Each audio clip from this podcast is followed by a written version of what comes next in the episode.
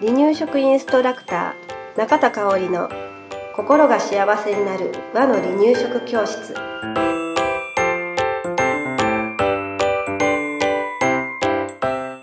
第23回です。こんにちは離乳食インストラクターの中田香織です。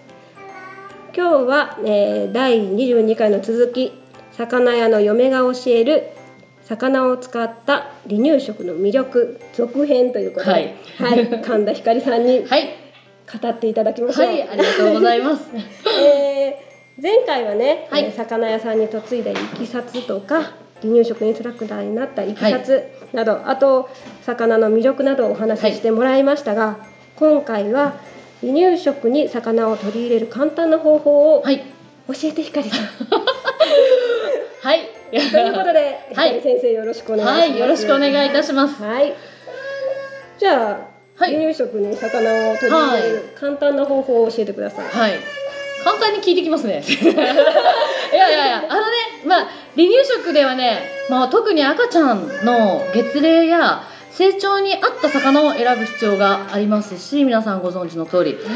大人の調理では必要のないまあ下処理、まあ魚で言うならば。まあ皮を引いて骨を抜くなどですよね。そういったことが必要になるので、うん、実はね残念ながら、まあ、離乳食で魚を取り入れるのにはハードルが高いって言われてしまってるんですね、うん、そうです。そうなんです。だからね、うん、簡単な方法と言われるとまあどういうことかなって、まあ、私もよく考えたんですけども、まあまず離乳食でお魚を使う際はねあの第一の大切なことっていうのは3つあります。はい。まあ先ほど言った月齢に合ったものを選ぶということです。うん、でタンパク質源ですから、うん、あのまあ、適切な量、うん、その月齢に合った量っていうのを守るということ、もう一つ新鮮なものを選ぶということが大切です。で、まあ、その3つの中で新鮮さを、まあ、見分けるという意味では簡単な方法、これはまあ刺身パックですよね、刺身パックを買っていただくのが一番分かりやすいですかね、実際魚の新鮮さってあのまあ私も魚の嫁ですけど、うん、あのパッと見てあこれは古いこれは新しいって分かりにくいんですよね、うん、私でも今勉強もやっぱり。であまあ簡単に言うなら目を見ろとかね、うん、言われますよ。あの魚屋のお父さんには言われるんですけどやっぱりお母さんとかはね普段なかなかそういった魚をあの触れることがね、うん、少ない方にとってはまあそういった新鮮さを見分けるの難しいのでやっぱり刺身パックっていうのは刺身で食べれるということで新鮮っていうことがまあ歌もう絶対条件なので、うん、まあ刺身パック、うん、ただしこの刺身パック、まあ、要は大体盛り合わせになってると思うんですけれども、うん、まあこの盛り合わせは月齢に合わない魚種っていうのも一緒に盛られてることがあるんですね。例えば、うん、あの初期の赤ちゃんだと白身魚ですよね、うん。うん、ただ白身魚だけで売ってる場合もあれば、まあ、白身とマグロとサーモンみたいな、うんうんうん、3点盛りみたいな感じで売ってますね、まあ、そういった場合は赤ちゃんに使うじゃあ白身だけお母さん、まあ、離乳食に使いますけどもその他食べれないものどうするんですかって聞いた時にまあ大人そんな食べたいわけじゃないけれどもまあ、残すのもったいないしょうがなく食べるうん、あの赤ちゃんにはどうしてもまあ、全然肉ばっかだったから魚食べさせたいから刺身買ったけど、うん、でそれ聞いた時にはねなんか大人が食べたいと思って買ってその中に赤ちゃんが食べれるものがあってであげたんだろう。逆の現象になっているので、うん、なんかあのー、まあ残念だなと。でまたちょっと、まあ、刺身パックなんて安いものじゃないので経済的にもあのすごく大変な状況だなっていうふうにはあの思います。うん、うん。であと、まあ、ちょっと注意点という部分では、まあ、年中出回っている養殖のお魚、うん、お魚ね、うん、うん、鮭なんかよくあの離乳食でも使いますけれども年中出回ってる鮭っていうのは、まあ、大体養殖のお魚だったりするんですね、うん、うん、そういったものはやっぱり天然の鮭に比べて脂質の量が倍ほど違いますから。そんなに違うんそうなんです。ですから、養殖か天然かって言ったら、やっぱ赤ちゃんに選んであげれるんであれば天然の魚を選んでほしいということ。内臓に負担がかかりにくい。そういうことですよね。なるほどね。でまた安価なもの、まあ、安いものっていうのも、まあ、外国産のものもありますね。うん。でそういったものはねいつどこで取られて何日経ってるのかも正直わからないですね。だから新鮮さ、まあ、たとえ冷凍してあったものであっても、うん、いろんな流通いろんな状況で海を渡ってきてますから、うん、できるだけねやっぱり国産のもので、うん、天然のお魚っていうのをね選んでほしい要するに、もう魚を離乳食でっていう部分では新鮮安心安全っていう部分をキーポイントに選んであげてほしいなと思います。新鮮安心。安全。はい。三つね。はい。はい。大事。大事いやでも本当に大事だと思う。うん。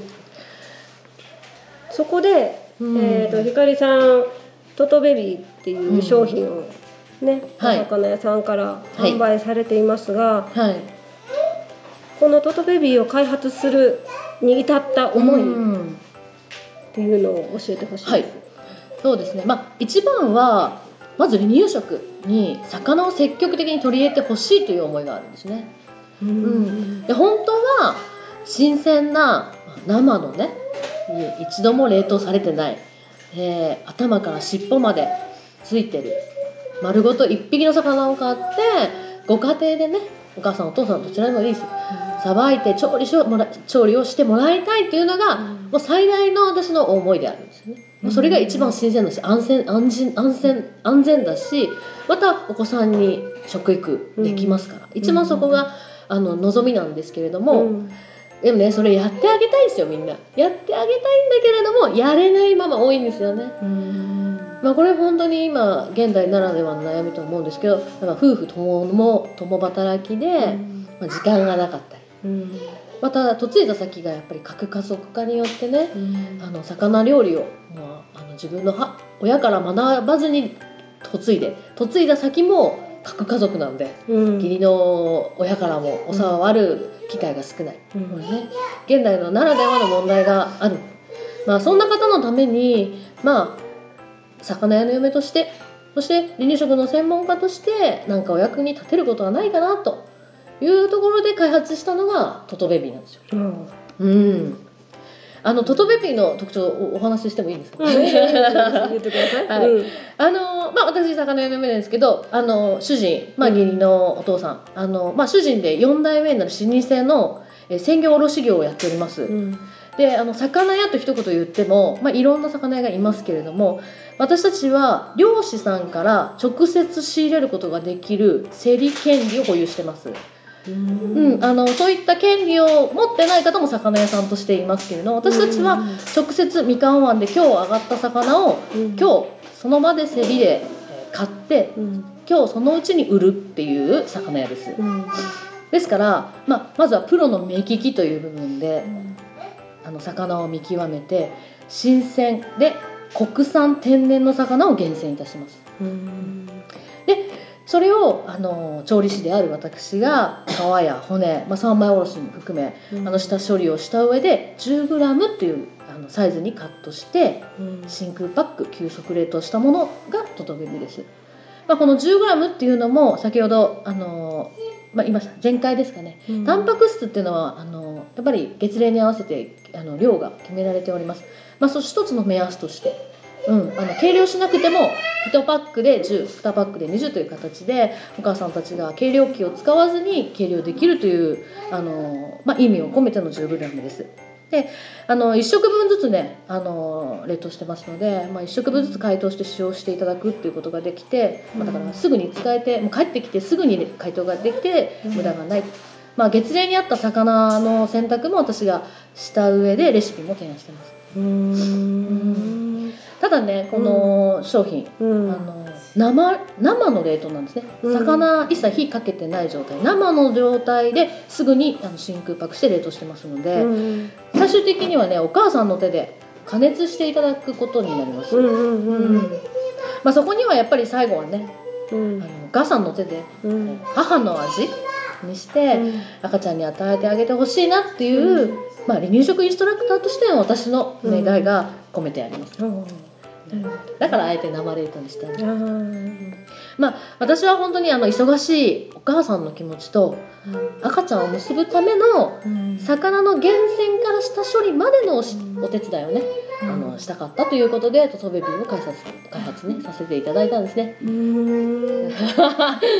どうですか？あの実際に買われた方からのお声は、うん、そうあのとにかくあの製造も販売も全て私がやってますから他に出してなくってでだから宣伝してないんですよ一切。あのあまりその、新聞には取り上げていただいたんですけど、うん、こう積極的にはあのやってないんですけど購入していただいた方のそのまあやっぱり